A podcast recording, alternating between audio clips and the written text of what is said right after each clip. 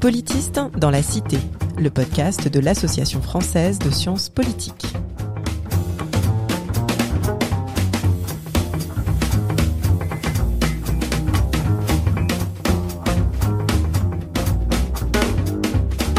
Bonjour et bienvenue dans Politiste dans la Cité, le podcast qui vous parle des sciences du politique et de leur contribution à la vie politique en France et à l'étranger.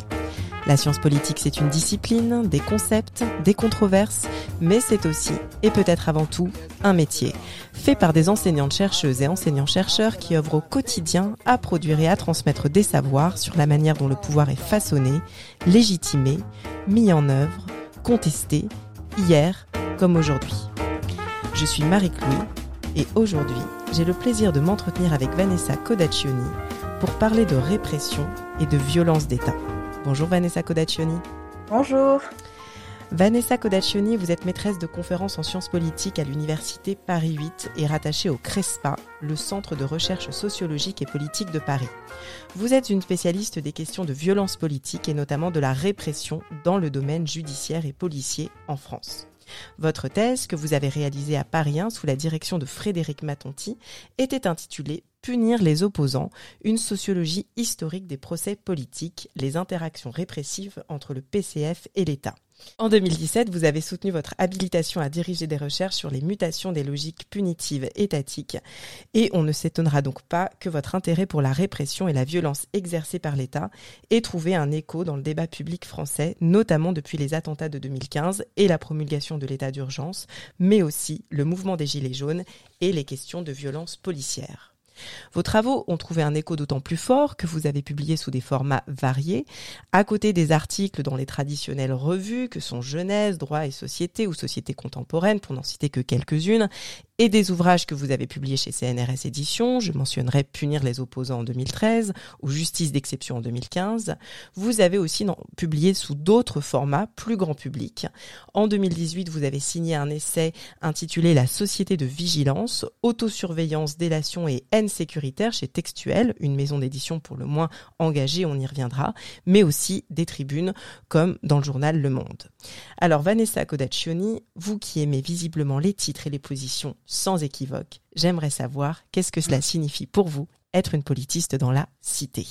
Une politiste dans la cité, euh, c'est une chercheuse, une enseignante-chercheuse qui, euh, par ses travaux, euh, par ses recherches, peut contribuer à la réflexion sur des sujets dont elle est spécialiste. Et c'est vrai que de mon côté, je travaille sur des sujets chauds, sur des sujets en perpétuelle actualité, alors qui sont toujours l'objet de dénonciations croisées, on pourrait même dire de stratégie de scandalisation croisée. Évidemment, euh, la répression et la criminalisation des mouvements sociaux, vous l'avez dit, euh, les dispositifs d'exception, l'idéologie sécuritaire, l'usage des armes par la police. Et donc, dans ce cadre-là, je suis souvent sollicitée pour intervenir, mais dans différents espaces. Ça peut être les médias, bien sûr, mais ça peut être des think tanks politiques, ça peut être des associations, ça peut être des groupes militants euh, plus ou moins informels, ça peut être des groupes parlementaires, donc des députés qui veulent euh, discuter avec des chercheuses ou des chercheurs sur certains sujets, et ça peut être aussi des commissions parlementaires. Mais il y a aussi, à mon avis, une autre modalité d'intervention euh, des politistes dans la cité, c'est l'alerte. Et là, j'ai vraiment, évidemment, un exemple en tête hein, de manière dont, à partir de ses propres travaux, on peut essayer d'alerter ou de renforcer la vigilance citoyenne sur certains sujets, c'est l'état d'urgence, qui est évidemment euh, quelque chose qui m'a beaucoup marqué. Euh, après ma thèse, j'ai donc décidé de travailler sur les dispositifs d'exception, euh, c'est-à-dire la manière dont les gouvernements utilisent l'exception pour lutter contre l'ennemi intérieur ou le terrorisme. Et j'avais fait l'histoire de la justice d'exception en France et j'avais montré que cette cour de sûreté était très importante pour comprendre la généalogie euh, de l'antiterrorisme euh, contemporain. Euh, et le livre issu de mes recherches est paru le 12 novembre 2015, hmm. c'est-à-dire les avant, hmm. la veille des affreux attentats du 13 novembre. Et je vous dis ça parce que le soir du 13 novembre, j'étais au Stade de France hmm. et j'étais en train de fêter la sortie de mon livre.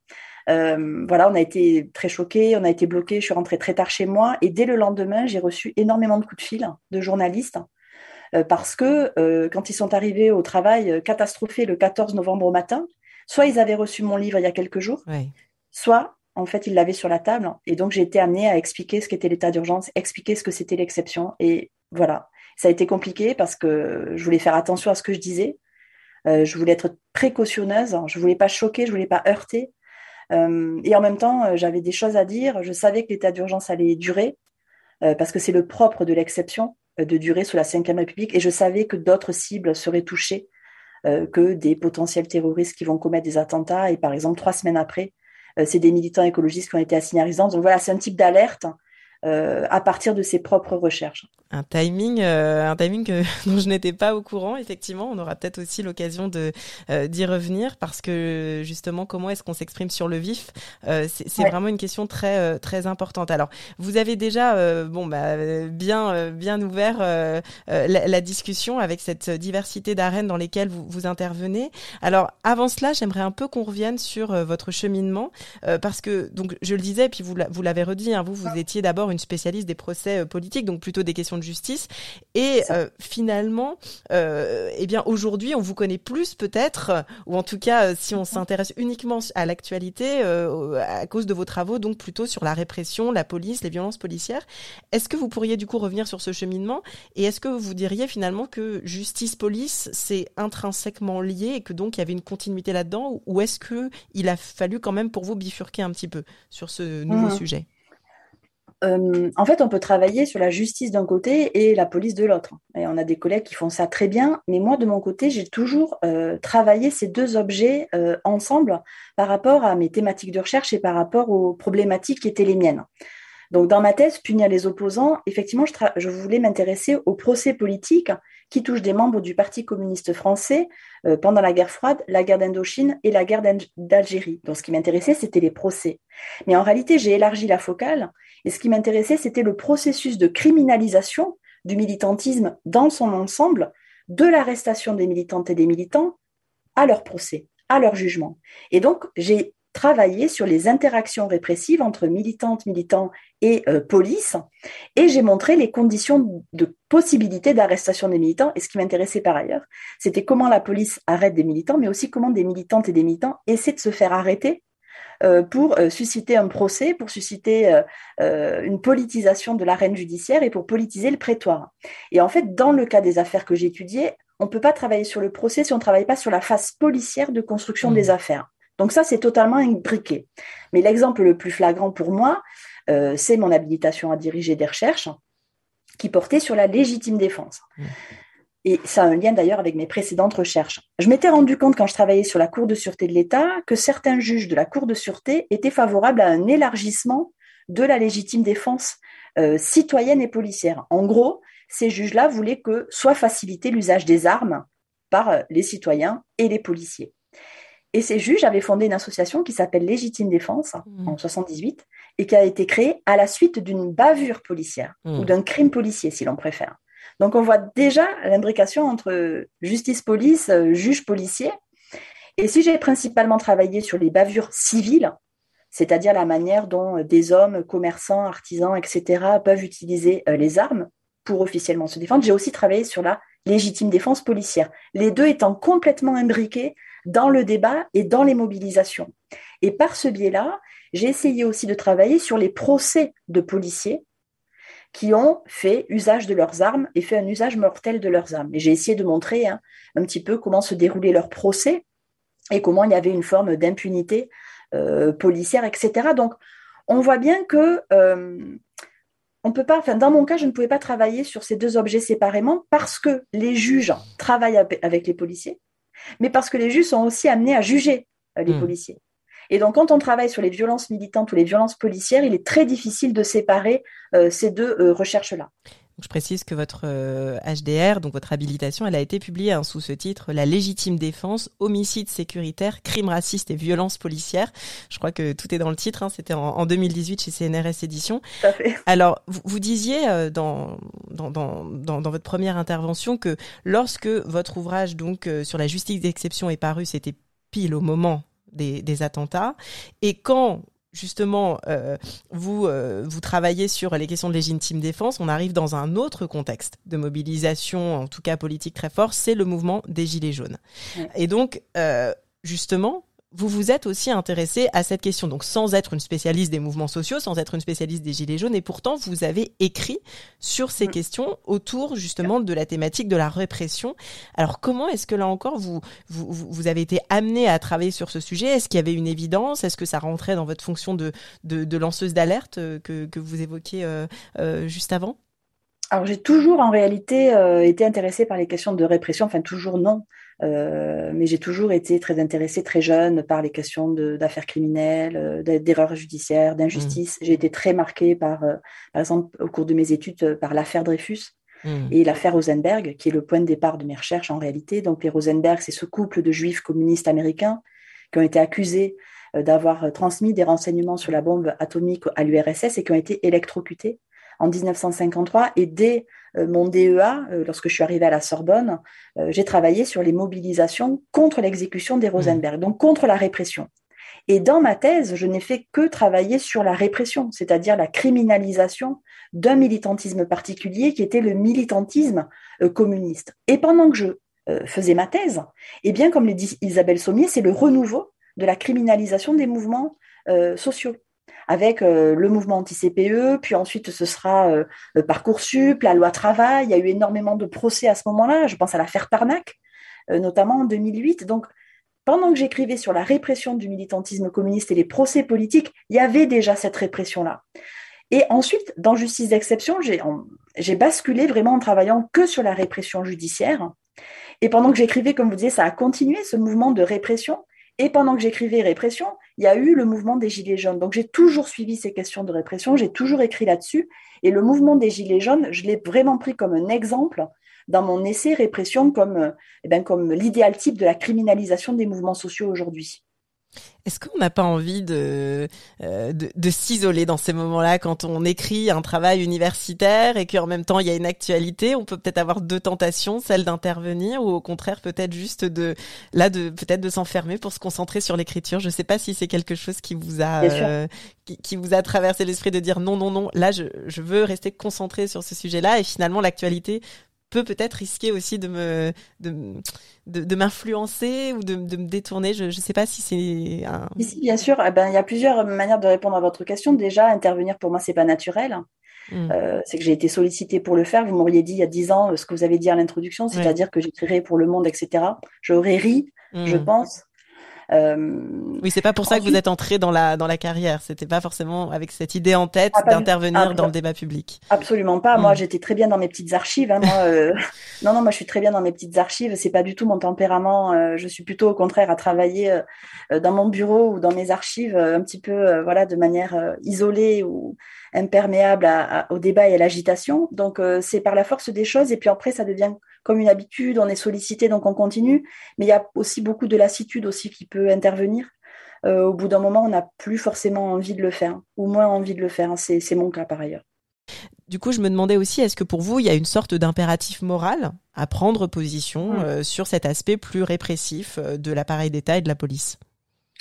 Alors, comme je viens de vous le dire, pour moi, c'est pas du tout une évidence, loin de là. Euh, euh, rien de tout ça n'est évident, mais en tout cas, effectivement, il y a une espèce d'évidence scientifique. C'est-à-dire que travailler sur ces objets-là, la répression, l'antiterrorisme, etc., ça, ça fait que je suis beaucoup plus sensible à ces questions. Je suis l'actualité de ces questions tous les jours, et donc je suis beaucoup plus, euh, disons, apte ou autorisée, ou en tout cas, ça me donne plus envie d'intervenir sur ces questions-là. Et vous évoquez aussi l'impératif moral. Alors ça, c'est une autre euh, question, parce que quand j'interviens, c'est que je suis sollicitée euh, soit par des journalistes, soit par des militantes et des militants, soit par des familles parfois mmh. euh, de militantes ou de militants réprimés, et parfois par des avocats. Alors je ne sais pas s'il y a un impératif moral, mais on pourrait parler peut-être d'un impératif de solidarité. C'est-à-dire que si des gens sont réprimés, je ne peux pas ne pas intervenir. Ça, ça m'est vraiment très difficile, voire, voire impossible. Euh, ça pose beaucoup de questions. Est-ce qu'on se solidarise avec tout le monde? Euh, Est-ce qu'on intervient tout le temps? C'est ce qu'on vient de dire tout à l'heure, c'est-à-dire au, bout d'un moment, est-ce que finalement la parole, elle se dilue pas ou ça n'a plus aucun sens ou aucune utilité? C'est peut-être le propre du pétitionnement, par exemple, hein, de mhm. tout le temps signer des choses et finalement ça ne veut plus rien dire. Et puis euh, j'ai une question moi qui me préoccupe beaucoup, c'est on intervient jusqu'où? Je donne un exemple très récent, c'est le, cas des militants de Bure, par exemple. C'est des militantes et des militants écologistes à Bure qui sont contre l'enfouissement des déchets nucléaires. Mmh. Et qui, à ce titre, ont été pris dans une grosse affaire d'association de malfaiteurs. Ils ont subi de fort, une forte répression antiterroriste. Donc, je les ai cités dans Répression comme exemple type pour moi de, euh, de la manière dont on assimile le militantisme au terrorisme aujourd'hui, avec toutes les conséquences policières, judiciaires et afférentes.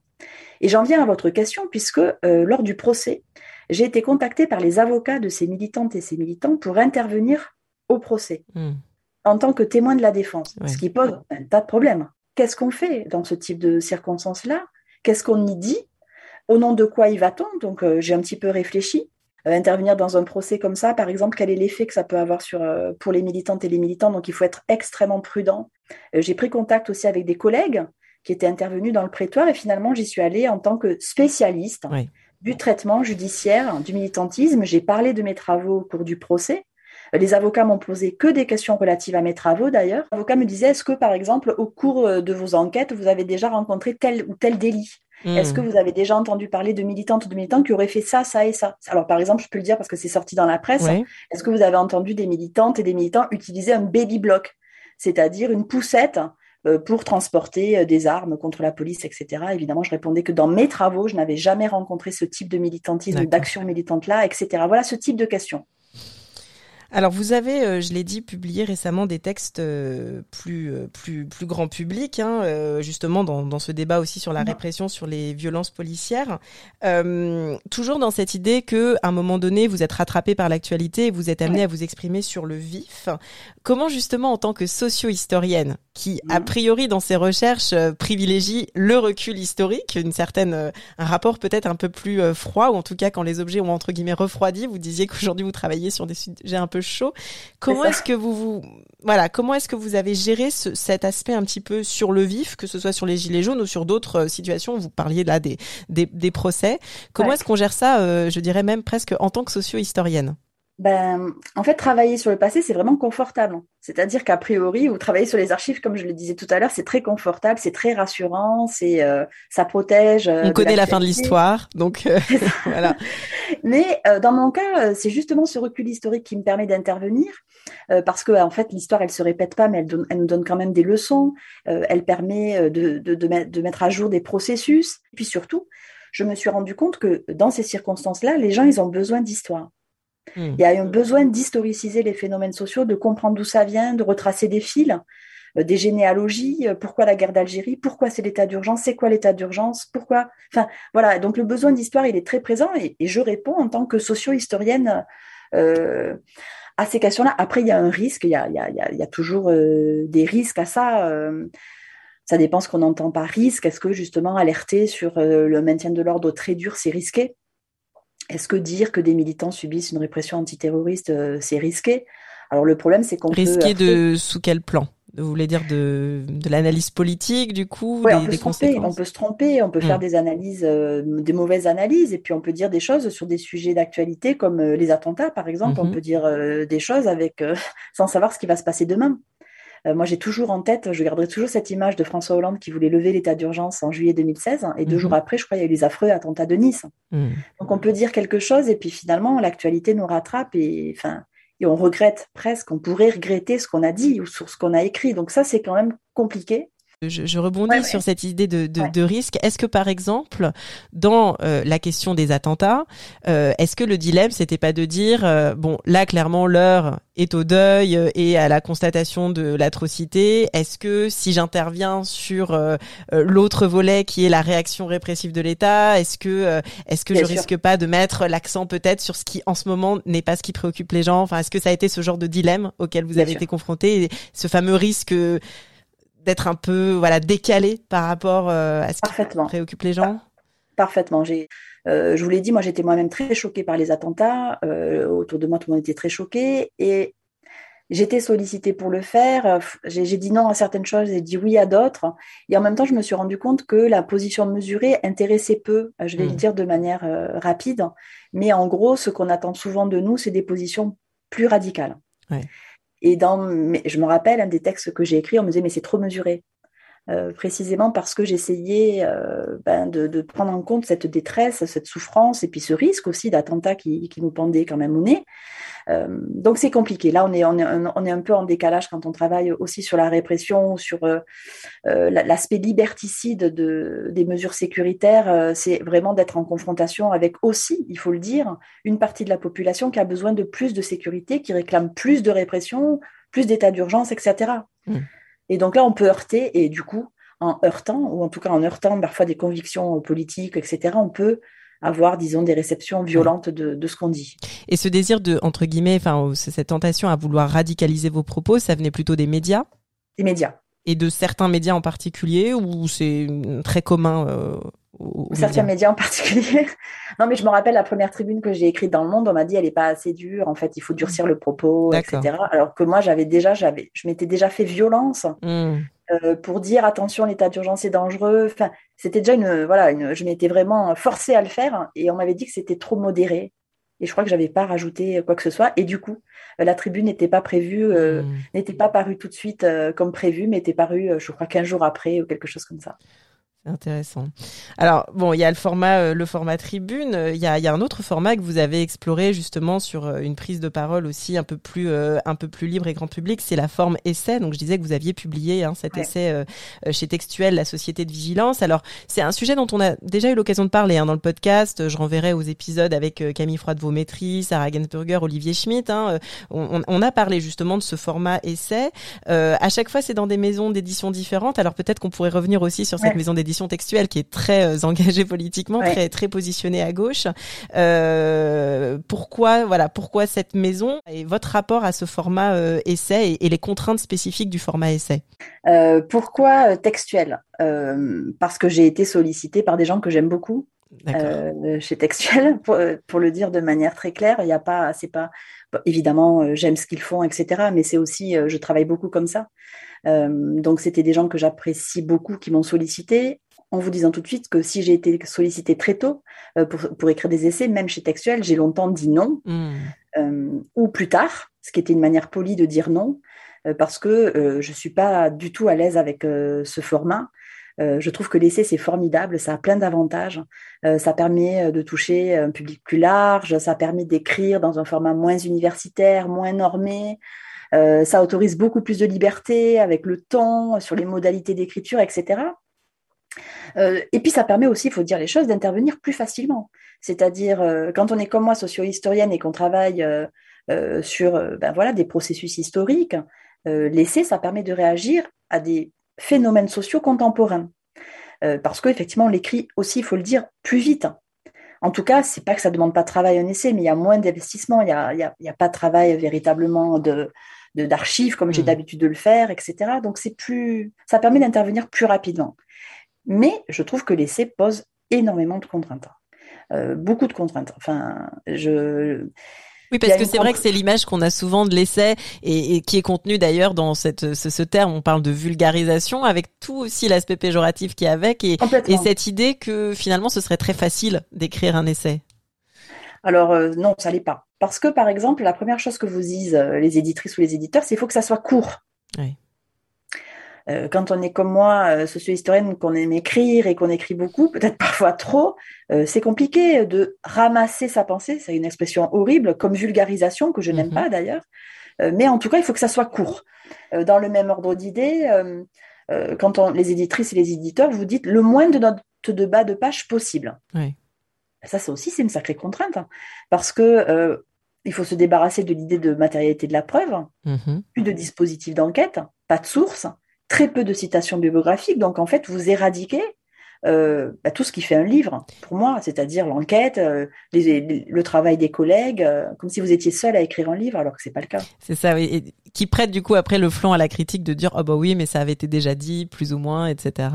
voilà. Exactement. Mais, moi, je trouve que, sincèrement, je trouve que c'est un vrai problème c'est-à-dire d'invisibiliser tout un, pan de recherche, des noms de collègues, des travaux sur lesquels, auxquels on pense d'ailleurs parfois quand on écrit, mais quand on écrit un essai, on peut citer un, deux travaux, mais on ne peut pas citer toute la bibliographie nécessaire. Et dans CNRS Édition, dans mes ouvrages de CNRS Édition, euh, mes biographies sont extrêmement longues. Et donc, euh, c'est voilà. Et là, pour tout vous dire, je suis en train d'écrire ce qui est censé être un troisième essai. Mhm. Et en fait, j'y arrive pas, en tout cas tel que c'est demandé. Donc, je réintroduis de l'enquête, je réintroduis énormément de bibliographie. Et quand vous dites que ça a été euh, une sollicitation, euh, bon là, si je prends plutôt la société de vigilance, euh, sollicitation sur vos travaux et ensuite vous avez défini l'angle, ou est-ce qu'on vient aussi en vous disant, bah voilà, ça c'est notre angle, aussi parce que notre maison d'édition a tel ou tel positionnement, quelle était quand même votre marge de liberté sur sur sur, sur l'angle et la perspective? On est très libre. En réalité, on est très libre.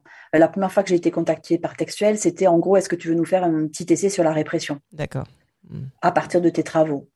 Qu'est-ce qu'il y a dedans? On en est très libre. Euh, la deuxième fois, c'était est-ce que tu as une proposition à nous faire sur des sujets d'actualité? C'est moi qui ai proposé euh, la société de vigilance. Hmm. Ça m'intéressait beaucoup parce que dans mon habilitation à diriger des recherches, justement, je commençais à travailler sur finalement la participation citoyenne à la sécurité.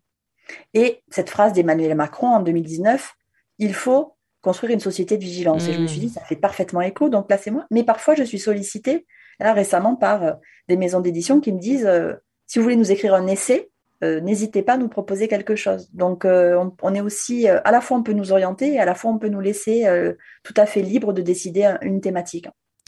Alors justement, euh, tout l'idée de, de, de, ces nouveaux formats, c'est donc d'atteindre un public plus large. Et alors j'aimerais bien la qu'on prenne un petit peu de temps là-dessus parce que quand euh, quand vous avez euh, commencé sur Politis dans la cité, vous avez quand même exposé tout un tas d'arènes très différentes dans lesquelles vos travaux avaient trouvé un écho.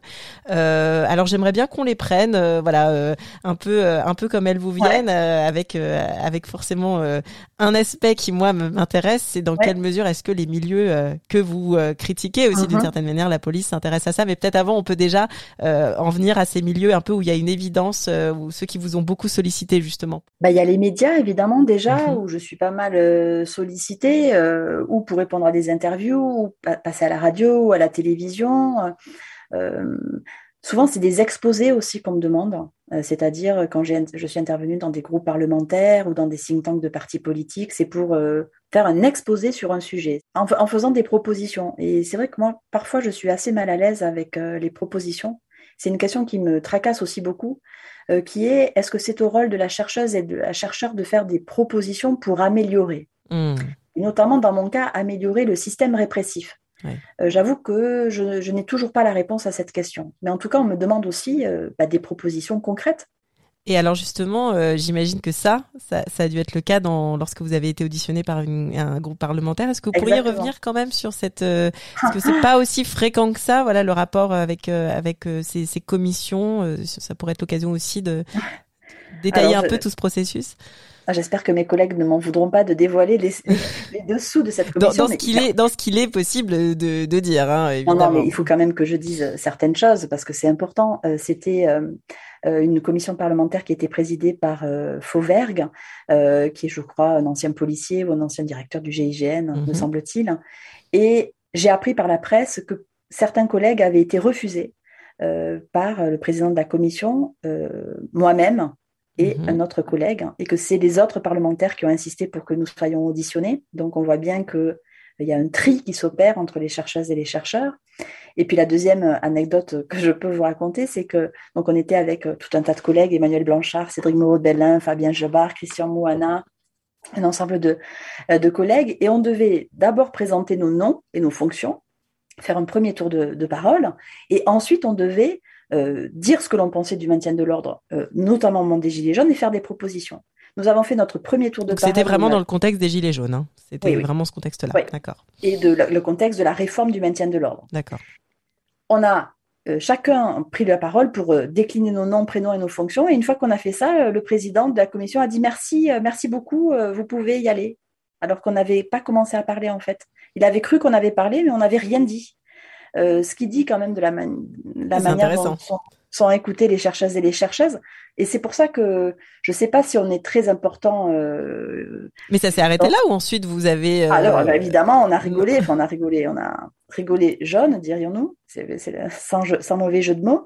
Et on a fait nos propositions. Et à un moment donné, ah oui, c'est ça qui était très intéressant, c'est que le président de la commission faisait que nous dire vous ne faites aucune proposition, alors que nous étions toutes et tous arrivés avec des propositions, interdire les grenades, les grenades par exemple, arrêter avec les NAS, enfin on avait vraiment tout un tas de hmm. propositions extrêmement concrètes et il, ne les, il faisait semblant de ne pas les entendre. Mais nous étions quand même arrivés avec des propositions. Ça a duré combien de temps, cette, euh, cette audition? Je dirais, on a été peut-être auditionné, je dirais, en 45 minutes, quelque chose comme ça. D'accord, donc ça, a été euh, ponctuel, ça n'a pas été euh, un rapport régulier avec le Parlement, parce que vous disiez aussi que vous aviez été soutenu par certains parlementaires qui ont insisté du coup pour que vous soyez auditionné, mais ça ne veut pas dire que vous avez pu mettre en place un dialogue privilégié sur le ah, long terme. Non, d'accord. Pas du tout. J'imagine qu'il y a quand même des, collectifs pour le coup avec qui le dialogue a été plus peut-être plus plus soutenu. Vous parliez euh, euh, vous parliez des associations, vous parliez aussi des, des familles. Est-ce que vous pourriez en dire aussi euh, quelques mots sur ces autres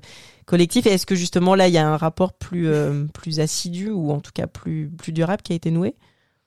Ah, c'est compliqué de répondre à cette question. Oui, il y a des collectifs militants dont je me sens beaucoup plus proche, euh, des avocats engagés dont je me mmh. sens euh, proche et avec lesquels, effectivement, euh, je peux nouer des relations qui ne sont pas forcément d'ailleurs que des relations d'intervention mmh. militante. Il y a d'autres types d'acteurs qui m'intéressent beaucoup, puisqu'on parle des avocats, c'est les juges. Et les mmh. policiers, enfin, je veux dire, les acteurs aussi sur lesquels euh, je travaille, ça c'est une question qui m'intéresse euh, beaucoup. Alors, euh, avec la police, mes rapports sont nuls et inexistants. Bon, ça répond à ma question. voilà, je réponds à votre question tout de suite. Je n'ai jamais été contactée par la police hmm. pour présenter mes travaux en termes d'expertise ou quoi que ce soit. Je n'ai jamais été sollicitée pour donner un cours, par exemple, dans une école de police. Enfin, vraiment, c'est ça s'est réduit, mes contacts physiques avec la police, à l'antenne, soit à la radio, soit à la télé. Où vous avez dû débattre, du coup, avec... Ah oui, et puis, ah oui, et alors c'est vraiment des, choses que je, ne, que je me suis promis de ne plus faire. C'est vraiment, vraiment catastrophique parce que ça répond à la, vraiment à la logique du clash et parce que le savoir universitaire, il ne sert absolument à rien euh, dans ce type de débat. Euh, il, n'apporte aucune ressource euh, parce qu'on est sans cesse ramené à, en tout cas dans mon cas, hein, à ma prédilection pour les livres, pour l'histoire, mmh. pour la théorie, et vous êtes sans cesse renvoyé à votre position de chercheuse qui n'est pas sur le terrain. Hmm. Et non seulement les policières et les policiers axent sur le fait que eux ils sont sur le terrain et que vous non, mais les journalistes aussi. Euh, j'ai en tête hein, une journaliste qui me demande qu'est-ce que vous feriez si vous étiez à la place d'un policier? Qu'est-ce que vous faites si vous êtes attaqué par un gilet jaune? Et donc on vous demande sans cesse de vous mettre à la place de la police, ce qui est évidemment impossible. Et voilà, j'ai des, exemples de débats, par exemple avec Linda Kebab, qui est euh, déléguée euh, du SGT Police, euh, qui sont un peu mémorables. Euh, en fait, elle, elle est considérée comme euh, la flic qui parle cash. Oui. Ça, c'est l'Obs qui dit ça. Et vous, vous êtes la politiste qui parle cash, donc du coup, on vous met. J'en sais rien. En, tout cas, ben, j'espère ne pas parler trop cash non plus. en tout cas, bon, c'est des débats qui servent à rien. Parce que dans ce cas-là, en plus, elle était très énervée parce qu'il y avait une polémique avec Yann Wax, enfin, qui avait dit que c'était un scandale à Calais, ce que faisaient les policiers. Et, et alors, à ma grande surprise, hein, euh, elle a sorti des extraits de mon livre sur la légitime défense qu'elle a lu à l'antenne, euh, en disant que moi j'étais une socio-historienne et que ce que j'avais étudié dans les années 70, 80 et 90, n'était pas du tout la situation euh, d'aujourd'hui et que je ne pouvais pas du coup parler du maintien de l'ordre aujourd'hui parce que je n'avais pas travaillé sur des situations contemporaines. Donc j'étais aussi renvoyée à ma position de socio-historienne. Et comment vous avez réagi du coup à ah ben, Non, parce qu'elle me disait ça, elle me disait vous n'êtes pas sur le terrain. J'ai dit moi non, mais mes collègues y sont. Oui. Euh, je parlais pensais à Fabien Jobard, je pensais à mhm. Didier Fassin qui est embarqué avec la BAC, je pense à tout un tas de collègues. Et je lui, enfin, je lui rappelais des faits, c'est-à-dire euh, euh, sur les contrôles d'identité, la France a été condamnée, des faits, histo mhm. des faits factuels sur lesquels elle avait du mal à répondre en réalité. Donc clairement, quand, quand, vous êtes invité là euh, dans ce type de configuration, bon un peu particulière, vous il y a, y a, un cadrage hein, qui est très clair, qui est fait. C'est euh, universitaire, euh, voilà, le clash. Euh, euh, pro-flic, anti-flic. Alors justement, est-ce que vous, cette casquette ou cette étiquette anti-flic, vous, vous l'acceptez? Ou est-ce que c'est quelque chose qui vous paraît pas justement pertinent pour décrire ce, que, ce que vous faites? Alors, ça dépend si on prend ma, ma position d'universitaire ou si on prend ma position dans la vie privée. Euh, Est-ce que travailler sur les violences anti, euh, euh policières fait de nous des, des anti-flics? Oui, c'est la question. Je ne crois pas. Euh, ce qu'on fait, c'est travailler sur le monopole de la violence tel qu'il est euh, défendu euh, et analysé, enfin, en tout cas tel qu'il est défini par, par Max Weber. et on travaille sur la matérialisation concrète, visible, quotidienne du monopole de la violence. Par ailleurs, dans mon cas, je ne me suis jamais dit que j'allais travailler sur les violences policières. C'est toujours un objet qui a surgi mmh. au cours de mes recherches. Euh, je prends un exemple, quand je travaillais sur les, sur les mobilisations communistes contre la guerre d'Algérie, à, la fin de la guerre d'Algérie ou les manifestations contre l'OAS, il a bien fallu que je travaille sur Charonne. Donc, mmh. ce massacre d'État hein, qui est intervenu en février 62 euh, et qui a conduit à la mort d'une dizaine de militantes et militants communistes et CGT. Et je pense là à, au grand historien Alain de Verpe, qui a écrit un, immense ouvrage euh, sur Sharon, où il a montré que cette violence policière-là, elle n'était pas imprévisible, elle n'était pas, elle surgissait pas de nulle part, mais qu'il y avait un ensemble de phénomènes sociaux euh, qui avaient concouru euh, à cette violence-là, qu'il avait légitimée et autorisée. D'ailleurs, la, la, mère de la mère d'Alain de, Verpe est morte à Sharon, hein, je, le précise parce que c'est important. Est-ce qu'on dirait d'Alain de Verpe qu'il est anti-flic? Mmh. Non, ça n'a pas de sens. Après, euh, est-ce qu'il faut des dispositions Est-ce qu'il y a des dispositions pour travailler sur le monopole de la violence? C'est une autre question. Autre question qu'on peut se poser, qu'est-ce que ça fait travailler sur les violences policières? Qu'est-ce mm. que ça produit? Mm. euh, Les recherches, ça produit des affects, ça produit des émotions, ça produit des sentiments. Euh, qu'est-ce que ça me fait à moi de travailler depuis 15 ans sur la répression des militants, l'antiterrorisme, l'usage des armes par la police? Soyons clairs, ça ne produit pas des sentiments de sympathie, euh, de bienveillance et de compassion. Ça produit à minima de la méfiance. Et justement, alors ça m'amène tout de suite à, à, un de mes autres questionnements. Est-ce que vous regrettez que du coup la perception de l'extérieur, ou en tout cas dans les milieux policiers, ce soit bon bah elle est anti-flic, et que donc du coup finalement, si l'objectif de tout ça c'est la réforme, est-ce que vous regrettez du coup que ce soit cette image finalement euh, des universitaires qui, qui, soit euh, omniprésente dans ces milieux ou est-ce que à votre avis, c'est inévitable en fait? C'est une question compliquée que vous me posez là. Euh, je ne sais pas si l'objectif des interventions des collègues, c'est les réformes, j'en sais rien du tout. Je pense malgré tout que c'est un peu inévitable d'être catégorisé anti-flic. Euh, du moment même qu'on prononce les, violences, le mot même de violence policière, vous savez qu'il est rejeté par les policiers, il est rejeté par les défenseurs de la police, la droite, l'extrême droite, et même notre président de la République euh, a dit qu'il ne fallait pas utiliser ce mot. Donc vous voyez bien qu'avec mes objets de recherche, je peux facilement être euh, euh, délégitimé ou catégorisé comme, ce, comme ça, ce qui est dommage. D'autant plus qu'on a beaucoup de choses à dire en tant que politiste sur ces questions-là. Et c'est dommage parce que, en plus, ça s'inscrit dans un contexte de dévalorisation et de délégitimation des sciences sociales. De manière générale, où on va être accusé de laxisme, de c'est la culture de l'excuse, c'est toutes ces thématiques-là. Mmh. On pourrait considérer que c'est normal que euh, quelqu'un qui travaille comme moi sur ces sujets-là soit catégorisé anti-flic et donc peut-être délégitimé euh, dans ce qu'elle dit et que mes travaux universitaires soient délégitimés. Mais en fait, c'est pas normal. Euh, c'est pas normal et je peux le, je peux le montrer par les rapports que j'entretiens avec les juges et la justice. Mmh. Qui n'ont rien à voir du coup. Rien. Mmh. Je donne juste un seul exemple parce que j'en aurais beaucoup. Mm. Mais euh, dès 2015, j'ai été contactée par l'École nationale de la magistrature pour assurer pendant trois ans une formation mm.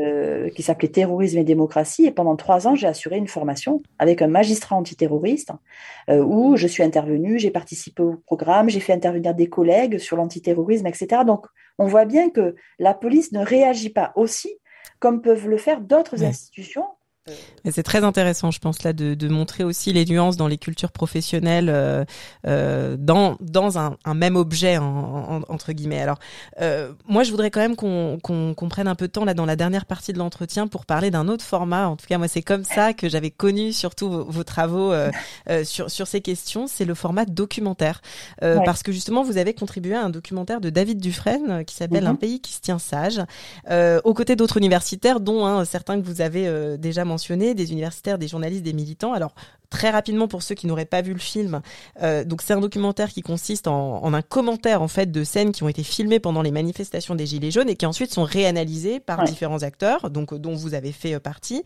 L'idée étant beaucoup d'analyser les scènes de violence et de poser la question des responsabilités. Il me semble qu'il y a aussi un, un policier euh, qui qui qui, qui, commente aussi ces, ces scènes. Alors là justement aussi, est-ce que vous pourriez nous en dire un peu plus sur la fabrique de ce documentaire? Là aussi, donc est-ce que vous avez été sollicité? Et comment vous vous êtes préparé? Je crois que je vais vous décevoir dans mes réponses, mais euh, euh, c'est David Dufresne que je crois que je n'avais jamais rencontré, qui m'a contacté via Twitter par un petit message en me disant voilà, je fais un documentaire, est-ce que tu accepterais de venir? Euh, dans mon documentaire euh, intervenir. Et en fait, j'ai répondu à David Dufresne comme j'aurais répondu à euh, une dizaine d'autres sollicitations que j'avais déjà reçues sur des documentaires par des militantes et des militants, des étudiantes, des étudiants, des journalistes. et j'ai pas en réalité compris de quoi vraiment il s'agissait. D'accord. J'ai pas véritablement compris que ce serait un film. Pourtant, il me l'a dit, je pense, hein, diffusé. Il m'a dit diffusé par, mais moi, diffusé par, je, je, je, ne savais pas que ce serait un film au cinéma. Euh, donc, je me suis pas dit super. Oui, parce qu'il a été projeté au cinéma, du coup. Bien euh, sûr. Ouais, ça a été projeté au cinéma dans, dans plusieurs salles. Et d'ailleurs, je ne pouvais absolument pas anticiper le succès de ce film, lui non plus d'ailleurs, puisque je crois qu'un pays qui se tient sage a été projeté aux États-Unis, au Japon. Enfin, mmh. c'est un peu, euh, c'est incroyable le destin de ce film. Et sur la préparation, il n'y en a eu absolument aucune. Euh, parce que le dispositif voulu par David Dufresne ne permettait pas de se préparer. D'accord. Euh, L'idée de David Dufresne, c'était euh, de, de, de, faire des, émerger des paroles spontanées à partir d'un dispositif qu'il qu'il avait imaginé par couple, où deux personnes dialoguaient ou discutaient du monopole de la violence à partir d'images projetées à l'écran.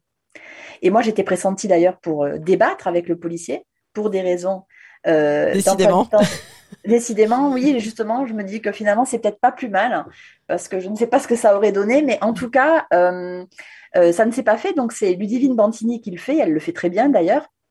Et du coup, j'ai dialogué avec euh, l'historienne que j'aime beaucoup, qui s'appelle Mathilde Larère, mhm. et nous avons parlé pendant 45 minutes des violences policières à partir d'une très belle image que euh, David Dufresne nous avait projeté à l'écran et qui était une fresque hein, euh, faite en solidarité avec les Gilets jaunes et qui était euh, La liberté guidant le peuple d'Eugène Delacroix, mais adaptée au mouvement des Gilets jaunes. Et on avait discuté avec Mathilde Larère, on avait regardé cette image et ça a été coupé dans le film. Ce qui fait qu'en fait, c'est la raison pour laquelle on intervient que quelques secondes dans le film, c'est que cette image n'a pas été retenue. En revanche, ce qui est intéressant, c'est pas tant le film, c'est l'après-film. C'est-à-dire que, comme d'autres, j'ai participé au, au débat post-projection et là, effectivement, on voit qu'on touchait un autre public que le public euh, auquel on a affaire quand on euh, fait, par exemple, une lecture de son ouvrage ou euh, qu'on est invité à parler de ses travaux. C'était encore un autre public avec des débats vraiment très d'actualité sur le mouvement des Gilets sur le maintien de l'ordre, enfin, vraiment un public auquel forcément on n'a pas, qu'on voit pas tout le temps. Et donc, ça te permettait de toucher un autre public, un public plus large, et c'était vraiment passionnant. Et j'avais fait deux, trois débats post-projection, et ça, c'était intéressant. Et, et, et vous-même, vous en avez pensé quoi? Parce que moi, c'est vrai que j'ai, je, je, ne connaissant pas, n'étant pas spécialiste de ces questions, j'ai, alors bien sûr, évidemment, le, euh, clairement, le, le, message quand même de ce documentaire, c'est euh, vraiment de, d'aller dans le sens hein, de, de, de la thèse des violences policières et des excès de la répression. Mais c'est vrai que la participation de ce policier, à un moment donné, permet aussi de renouer par certains endroits avec une conception un peu plus relationnelle de la violence. On voit vraiment les, les réactions et donc du coup, bon, c'est l'idée de dire aussi que euh, tout cela n'arrive pas uniquement dans une dynamique de d'agression de la police. Du coup, je me demandais comment vous aviez reçu vous euh, ce, ce, ce, documentaire? Est-ce que vous aviez trouvé justement que c'était bien aussi de d'avoir ce, cette partie-là qui s'exprimait? Avec ah, c'est compliqué comme question ça aussi. Je ne sais pas si c'est bien de si c'est bien de donner la, une autre parole. En même temps, je pense pas du tout qu'il ait donné la parole pour. Euh, je pense qu'il a donné la qu'il a donné la parole à un policier précisément pour mettre en face de lui euh, hmm. quelqu'un qui, qui démontrait ses arguments en réalité. Hmm. Donc c'est ça, ça m'a pas gêné et, et c'est ce, que j'ai trouvé bien dans le film, c'est qu'il fasse appel à des universitaires. Hmm. Faire parler euh, des universitaires sur le monopole de la violence dans un film ultra sur des images ultra contemporaines j'ai trouvé ça très bien. Alors euh, le cinéma euh, n'est pas euh, en reste hein, sur sur ces questions-là. il s'est quand même beaucoup saisi de ces thématiques ces derniers temps. Et, et là, je voudrais prendre deux extrêmes qui vont du film Les Misérables à Bac Nord. Alors déjà, est-ce que vous les avez vus? Qu'est-ce que vous en avez pensé? Et je me demandais, parce que vous êtes aussi une enseignante, si vous utilisiez ce matériau aussi dans, dans, dans vos cours, qu'est-ce que vous pensez de, ce, de l'intérêt de ce ah. matériau filmique? Et, et là, en l'occurrence ici fictionnel, euh, pour parler de, ces thématiques d'actualité alors j'aime beaucoup, j'aime beaucoup utiliser euh, différents supports euh, dans mes cours. En tout cas, j'aime beaucoup parler à mes étudiantes et à mes étudiants de séries. Mhm. Je le fais souvent parce que ça leur parle, de documentaires, de littérature aussi. Je cite pas mal de romans et de films. Je l'ai beaucoup fait pendant qu'on est passé au distanciel. Mhm. Euh, le distanciel avait beaucoup de contraintes, mais ça, c'était euh, c'était bien. On pouvait passer des, bouts de films, des bouts d'archives de l'INA. Et je n'ai pas vu malheureusement Les Misérables, pas encore, mais j'ai vu Bac Nord. Alors, film ô combien controversé. Précisément, eh ben, en fait, en réalité, évidemment, c'est un film qui diffuse une vision policière mhm. euh, du monde social et des jeunes. Mais c'est un film, malgré tout, qui dit beaucoup de choses, hein, euh, qui ont déjà été dites par des sociologues. hmm. et qui permet, là en fait on a créé un cours qui s'appelle Police, Justice, Discrimination, euh, au département de sciences politiques Paris 8, je suis chargée de ce nouveau cours et Bac Nord m'a beaucoup servi pour illustrer euh, ben, en fait des recherches faites par des collègues.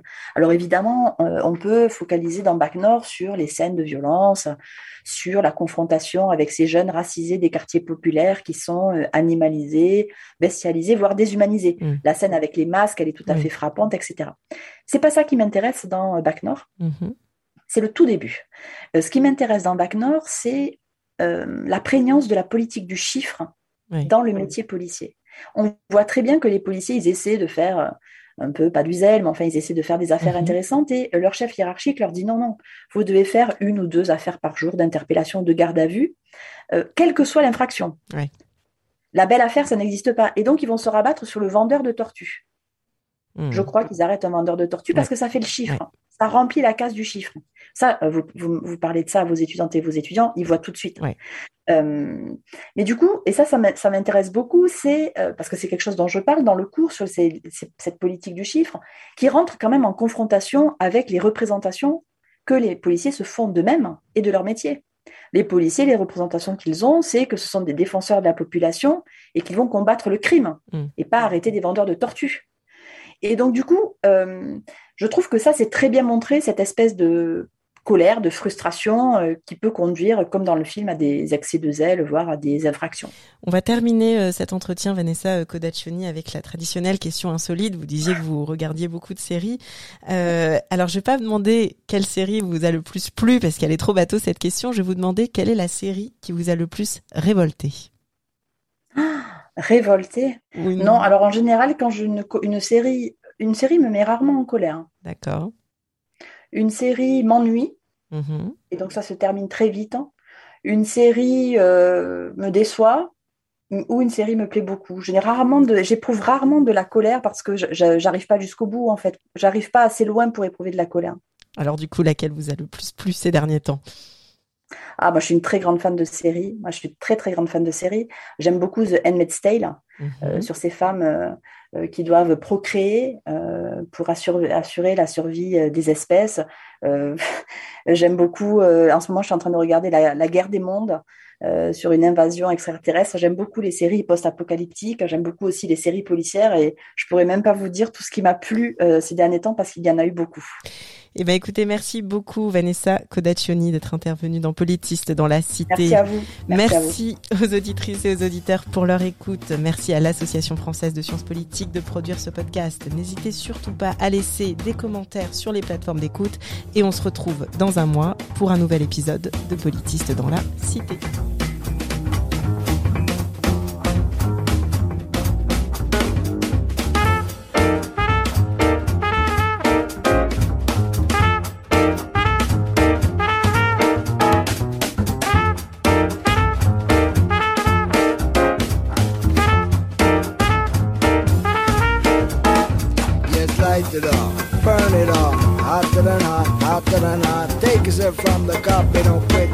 us know up the mountain.